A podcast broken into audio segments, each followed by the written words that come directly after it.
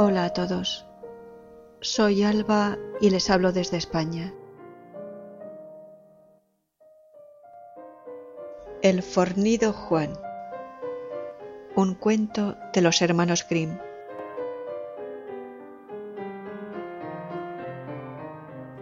Recuerden que pueden leer, escuchar y descargar este y otros muchos audiolibros visitando la página albalearning.com.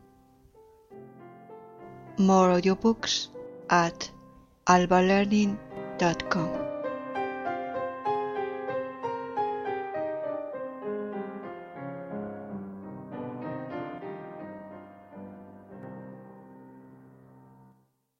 Cuentos de los hermanos Grimm.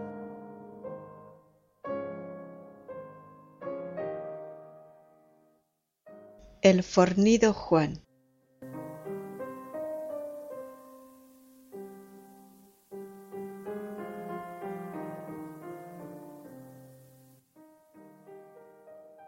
Éranse un hombre y una mujer que tenían un hijo y vivían completamente solos en un valle muy apartado.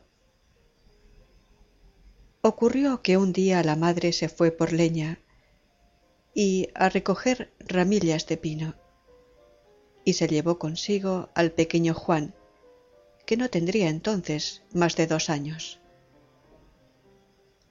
Como estaban en primavera y el niño se entretenía mucho buscando florecillas, la madre se adentró cada vez más en el bosque. De pronto salieron dos bandidos de la maleza, apresaron a la madre y al hijo y se los llevaron a lo más tenebroso y profundo de la selva, a un lugar donde raramente se aventuraba nadie. La pobre mujer rogó y suplicó a los bandoleros que la dejasen en libertad con su hijito, pero aquellos hombres tenían el corazón de roca y, desoyendo las súplicas y lamentaciones de la pobre campesina, se la llevaron por la fuerza. Después de dos horas de penosa marcha entre matas y espinos, llegaron a una roca, en la que había una puerta, la cual se abrió al llamar los bandidos. Después de seguir un largo y tenebroso corredor, entraron finalmente en una espaciosa cueva iluminada por un fuego que ardía en el hogar. De sus paredes colgaban espadas, sables y otras armas que brillaban a la luz de la hoguera. En el centro, alrededor de una mesa negra, otros bandoleros estaban jugando. En el lugar más elevado de la cueva se hallaba el capitán. Este, al ver a la mujer, se dirigió a ella y le dijo que no se preocupase ni temiese nada. No se le causaría ningún daño y únicamente tendría que cuidar del gobierno doméstico. Y si mantenía las cosas en orden, no lo pasaría mal. Diéronle luego de comer y le indicaron una cama en la que se acostó con su hijo. La mujer vivió muchos años con los ladrones. Juan creció y se hizo fuerte y robusto. Su madre le contaba historias y le enseñó a leer sirviéndose de un libro de caballerías que encontró en la cueva. Cuando Juan cumplió los nueve años, armóse de un recio garrote que hizo con una rama de abeto y lo escondió detrás de su cama. Luego fue a su madre y le dijo Madre, dime de una vez quién es mi padre pues quiero y debo saberlo. Pero la mujer guardó silencio. No quería decírselo para que el pequeño no lo echara de menos, pues sabía muy bien que los bandidos no lo dejarían marcharse. Pero se le partía el corazón al pensar que Juan no podía volver al lado de su padre. Cuando los ladrones llegaron aquella noche de sus rapiñas, Juan sacó su garrote y, encarándose con el capitán, le dijo Ahora quiero saber quién es mi padre, y si no me lo dices enseguida, te derribo de un garrotazo. Echóse a reír el capitán y largó a Juan tal bofetón que lo tiró debajo de la mesa. Levantóse el niño sin chistar y pensó Esperaré otro año y entonces volveré a probar. Tal vez me salga mejor. Transcurrido el año, volvió el chiquillo a sacar su garrote. Le quitó el polvo y contemplándolo se dijo Es un buen garrote y muy recio. Al anochecer regresaron los bandidos y se pusieron a beber, vaciando jarro tras jarro, hasta que empezaron a dar cabezadas. Sacó entonces Juanito su estaca y volviendo a encararse con el capitán, le preguntó quién era su padre. El hombre le respondió con otra bofetada tan fuerte que el chiquillo fue a parar nuevamente bajo la mesa. Pero se levantó enseguida y se puso a arrear estacazos sobre el capitán y los bandoleros, dejándolos a todos incapaces de mover brazos y piernas. La madre, desde un rincón, contemplaba, admirada, la valentía y el vigor de su hijo, el cual cuando hubo terminado su tarea, se fue a ella y le dijo Esta vez ha sido en serio, pero ahora debo saber quién es mi padre. Mi querido Juan, respondió la madre, ven, marchémonos a buscarlo hasta que lo encontremos. Quitó al capitán la llave de la puerta y el niño cogió un saco harinero y lo llenó de oro, plata y otros objetos de valor. Luego se lo cargó a la espalda y los dos abandonaron la caverna. Qué ojos abrió el niño al pasar de las tinieblas a la luz del día y contemplar el verde bosque con sus flores y pájaros y el sol matutino en el cielo se quedó inmóvil de asombro, como si no estuviese en sus cabales. La madre buscó el camino de su casa y al cabo de un par de horas de andar llegaron felizmente a su solitario valle y a su casita.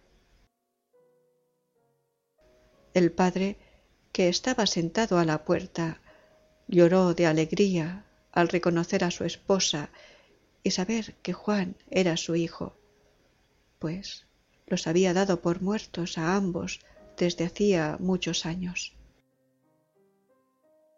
El niño, a pesar de que no tenía más que doce, le llevaba a su padre toda la cabeza. Entraron los tres juntos en la casita, y al dejar Juan el saco en el suelo, todo el edificio empezó a crujir. El banco se partió y se hundió el suelo, y el pesado saco cayó a la bodega.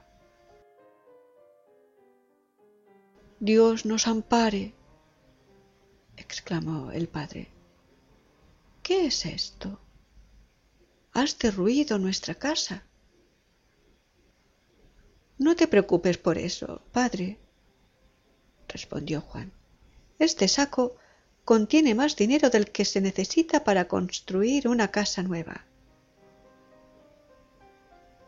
Padre e hijo se pusieron enseguida a levantar una nueva vivienda y luego compraron ganado y tierras y las explotaron.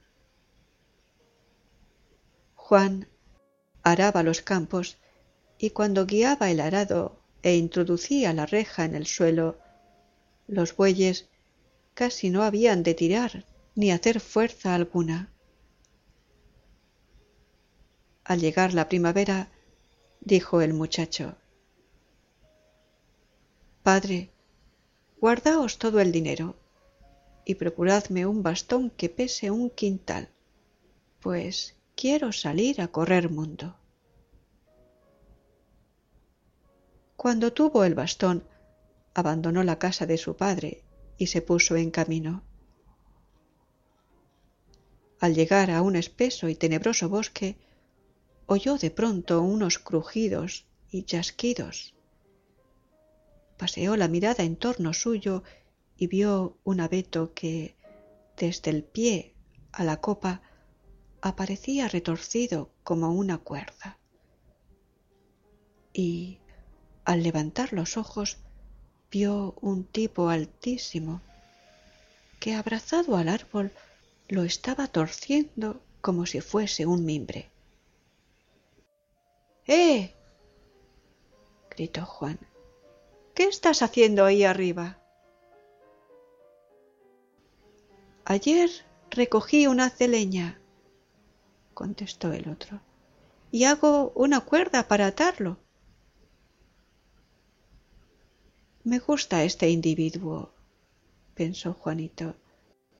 Es forzudo. Y le dijo, Deja eso y vente conmigo. Cuando hubo bajado aquel hombre, resultó que le llevaba a Juan toda la cabeza, y eso que nuestro amigo no tenía nada debajo. Desde ahora te llamarás tuercepinos, le dijo el muchacho. Prosiguieron ambos y al cabo de un trecho oyeron como unos golpes y martillazos tan fuertes que a cada uno retemblaba el suelo. No tardaron en llegar ante una poderosa roca que un gigante desmoronaba a puñetazos, arrancando grandes pedazos a cada golpe. Al preguntarle Juan qué se proponía respondió él. Cuando me echo a dormir por la noche, vienen osos, lobos y otras alimañas que merodean a mi alrededor y no me dejan descansar. Por eso quiero construirme una casa en la que pueda refugiarme y estar tranquilo. Este también puede servirme, pensó Juan y le dijo Deja la casa y vente conmigo. Te llamarás Desmorona Rocas.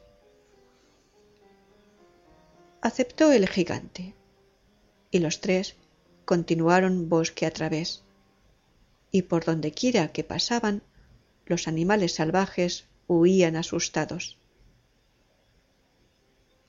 Al anochecer llegaron a un viejo castillo abandonado. Entraron en él y durmieron en un salón. Por la mañana salió Juan al jardín, el cual aparecía también abandonado, invadido de espinos y matorrales. De repente le acometió un jabalí, pero él lo derribó de un estacazo, se lo cargó a la espalda y lo llevó al palacio. Allí lo espetaron en un asador y prepararon una sabrosa comida que puso a los tres de muy buen humor.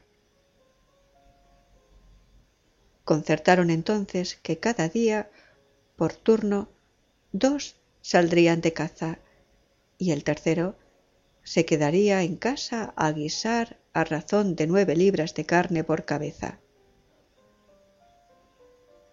El primer día le tocó quedarse a tuercepinos, mientras Juan y Desmorona Rocas salían a cazar. Hallándose Tuercepinos ocupado en la preparación de la comida, presentóse un enanillo viejo y arrugado y le pidió carne. Fuera de aquí, bribón, respondió el cocinero. Tú no necesitas carne. Pero, ¿cuál no sería la sorpresa de Tuercepinos al ver que aquel enano minúsculo e insignificante se le echó encima y la emprendió a puñetazos con tanta fuerza que lo tumbó en el suelo sin darle tiempo a defenderse. El enanillo no lo soltó hasta haber descargado todo su enojo sobre las costillas de su víctima. Cuando regresaron sus dos compañeros, Tuercepinos no les dijo nada del hombrecillo, ni de la paliza que le propinó, pensando el día que les toque quedarse en casa ya verán lo que es bueno. Y sólo de imaginarlo sentía un gran regocijo. Al día siguiente le tocó quedarse en casa a desmoronar rocas y le sucedió lo mismo que a tuercepinos. El hombrecillo lo dejó mal parado por haberse negado a darle carne. Al llegar los otros dos al atardecer, Tuercepinos se dio cuenta de que el otro había llevado lo suyo, pero ambos se lo callaron, pensando que pruebe también Juan de esta sopa. El muchacho, que al día siguiente se quedó de guardia, estaba trabajando en la cocina como le correspondía, y cuando se preparaba a espumar el caldero, se presentó el enano y pidió un pedazo de carne. Pensó Juan, es un infelizote. Le daré algo de mi ración para no tener que reducir la de los otros. Y le alargó un trozo.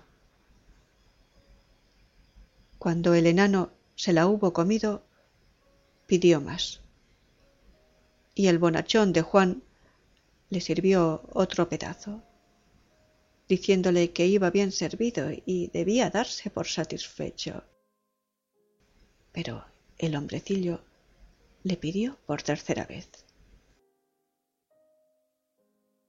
Eres un sinvergüenza, respondióle Juan, negándose a darle más.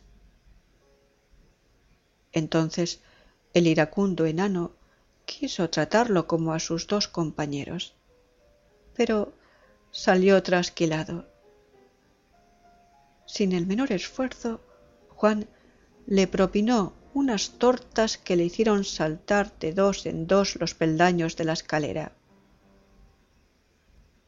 Juan quiso perseguirlo, pero cayó tan largo como era, y al levantarse vio que el enano se hallaba ya muy lejos. El muchacho lo persiguió por el bosque y pudo ver que se metía en un hueco de una roca. Tomó nota del lugar y regresó a casa. Cuando los otros dos llegaron al anochecer, extrañáronse al ver a Juan tan campante. Contóles lo que había sucedido, y entonces los otros, a su vez, le dieron cuenta de su percance. Echóse Juan a reír y dijo os estuvo bien empleado por haberos mostrado tan avariciosos con la carne. Pero es una vergüenza que dos grandullones como vosotros os hayáis dejado zurrar por un enano. Provistos de una cesta y una cuerda, se dirigieron los tres a la cueva donde se había metido el pigmeo. Y Juan, con su bastón, bajó al fondo en el cesto. Al llegar abajo encontró una puerta. Al abrirla se le apareció una hermosísima doncella de una belleza que no cabe pintar con palabras. Junto a ella estaba sentado el enano, mirando a Juan con cara avinagrada. Pero la doncella estaba atada con cadenas y en su rostro se reflejaba tanta tristeza que Juan sintió una gran compasión y pensó hay que librarla de las garras de este bicho y asestó al enano un garrotazo tan recio que lo mató en el acto. Enseguida desató a la doncella, cuya hermosura tenía arrobado a Juan. Contóle la muchacha que era una princesita, hija de un rey, y que un malvado conde la había raptado de su patria y encerrado en aquella cueva, en venganza por no haber querido ella acceder a sus peticiones el conde la había puesto bajo vigilancia de aquel enano, el cual la había sometido a toda suerte de vejaciones y tormentos. Luego la instaló Juan en el cesto y llamó a los dos de arriba para que la subiesen. Volvió a bajar el cesto, pero el muchacho desconfiaba de sus dos compañeros pensando ya una vez se han mostrado falsos conmigo al callarse lo del enano. ¿Quién sabe lo que se traen entre ceja y ceja? Con el fin de probarlos, colocó un bastón en el cesto. Y suerte que lo hizo así, pues a la mitad del camino soltaron los otros la carga y de haber estado Juan en el cesto, sin duda se habría matado al caer. Pero entonces se le presentó el problema de salir de allí, y por muchas vueltas que le dio, no encontró solución. Es bien triste, decía, tener que morir aquí de hambre y sed. Andando de un lado a otro, volvió a entrar en la cámara que había servido de prisión a la doncella, y se fijó en que el enano llevaba en el dedo un anillo brillantísimo. Se lo quitó y se lo puso. Al darle la vuelta en el dedo, de repente oyó un rumor sobre su cabeza. Miró hacia arriba y vio flotar unos espíritus aéreos que le saludaron como a su amo y le preguntaron qué les mandaba. De momento Juan se quedó mudo de asombro, pero luego les ordenó que lo transportasen a la superficie. Obedeciéronle al instante y él experimentó la sensación de estar volando. Pero una vez arriba no vio a nadie y al volver al castillo también lo encontró desierto. Tuercepinos y desmoronarrocas habían huido llevándose a la hermosa doncella. Dio la vuelta al anillo y presentáronse los etéreos espíritus, comunicándole que sus compañeros se hallaban en el mar. Corrió Juan a la orilla y descubrió a lo lejos un barquito, ocupado por sus desleales amigos. en un arranque de cólera, se arrojó al agua con su bastón y se puso a nadar. Mas la pesadísima madera lo hundía y por poco se ahoga. Tornó a dar vuelta al anillo y al instante acudieron los espíritus y lo transportaron al barco con la rapidez del rayo. Blandiendo allí su garrote, dio su merecido a los dos malvados y los arrojó al mar. Luego, empuñando los remos, volvió a la costa con la hermosa princesa, que acababa de pasar otro gran peligro y a quien había liberado por segunda vez. La condujo hasta donde se hallaban sus padres y luego se casó con ella entre el general regocijo.